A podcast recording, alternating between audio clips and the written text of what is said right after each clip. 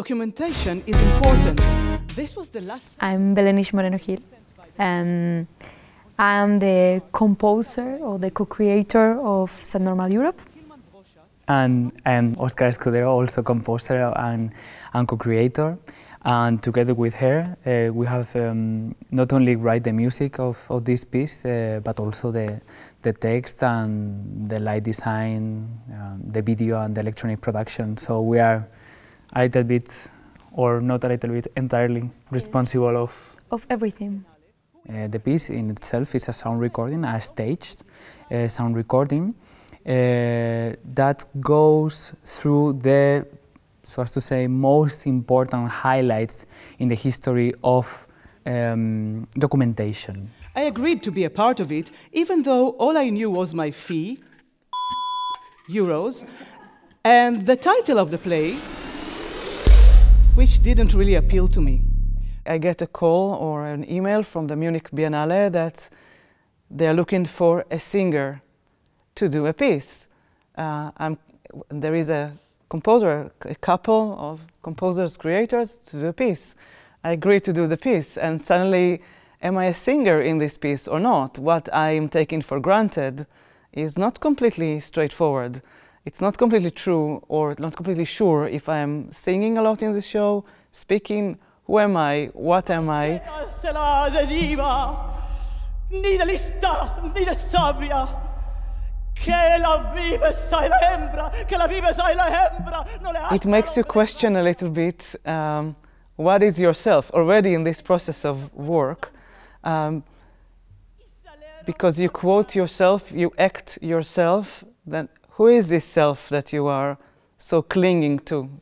We already had the support of the Center for Art and Media Karlsruhe to produce files that, while only a few megabytes in size, would nevertheless contain information very hard to obtain. The samples of audio and video would have to create exact copies of the original fragments that had been selected. They would have to be exact replicas, right down to each decibel, to each zeptosecond. I am Sebastian Schottke. I'm a sound engineer. And actually, I'm playing myself in this piece as well, which is very strange for me. Uh, because normally I'm sitting behind a mixing desk and um, act as a sound director. And um, for this performance, um, there was a bit more to do. We are going to start with the first recording of the human voice registered in history. Yes. Scene one, take one.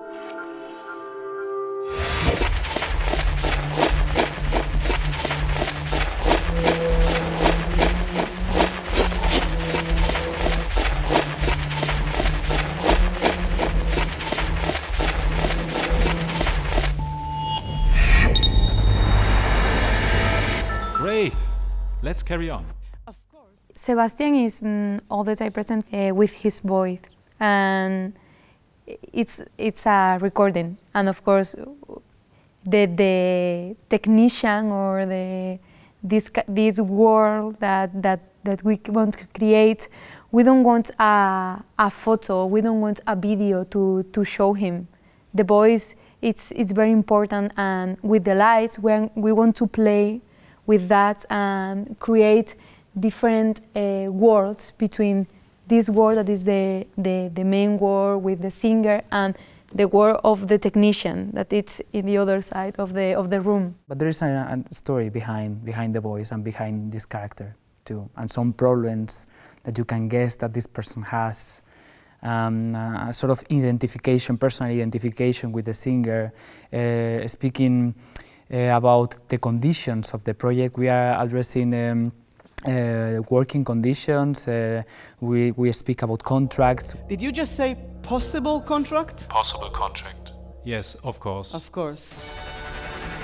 But I already signed the contract, and that's why I am recording here. Yes, of course. But I already signed the contract, and that's why I am recording here, just like you. Therefore, if you have any doubts, you should also be concerned about your own position. Yes, of course. Of course, this situation of me speaking to a tonmeister, a sound engineer in a recording, is a one that is extremely familiar to me. So, in a way, there is a performance, but there is also what is so loved now in our culture behind the scenes, you know, when you see the process of recording. So, uh, although we are uh, maybe performing something, we also are doing, both of us, something which is the most natural for us, which is I, I come to do some recordings. I mean, the story is what happens.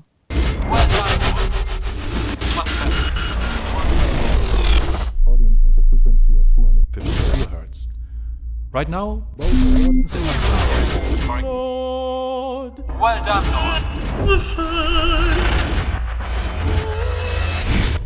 It's a lot of media, a lot of projection and sound, and some, a lot of going on. And, and in this piece, I really have the feeling that it's, it comes so natural. I think that the visual aspects of the piece um, put the, a- the accent on the fact that the singer is being is being controlled or is uh, moving inside a, a, an environment um, in which every single movement, every single word is being absorbed, is being put into different param- parameters and stored. No? And maybe in the future can somebody may somebody use all this data against her. No? What? Are we asking for too much? It is something you do all the time outside of here.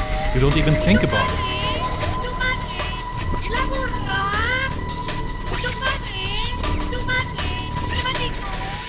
There is this part of this piece which is very dear to me, which is the video game part. I see myself as like a ninja warrior that is to learn the piece and be able to do it is, uh, is to pass another level on a video game. And I'm, I'm quite certain that one day there will come a, a piece that, you know, that I will lose the life, you know, I will not survive. So for me, all this, this thing of this video game uh, thing of just the tasks that I have to do and the accuracy and interacting with the video and, and interacting with Sebastian and the timing, the musicality of the piece, the timing, the, the rhythm, how I have to, do, to be is in a very nice way for me a video game challenge. Je suis Martinville Je suis Martinville Je suis Martinville Je suis Martinville Je suis Martinville We are addressing several topics um, that are related to the European Union, to the Schengen space, but also um, we are taking Europe to speak uh, about the Western civilization and some some problems, some some issues that uh, affect to this part of the of the world.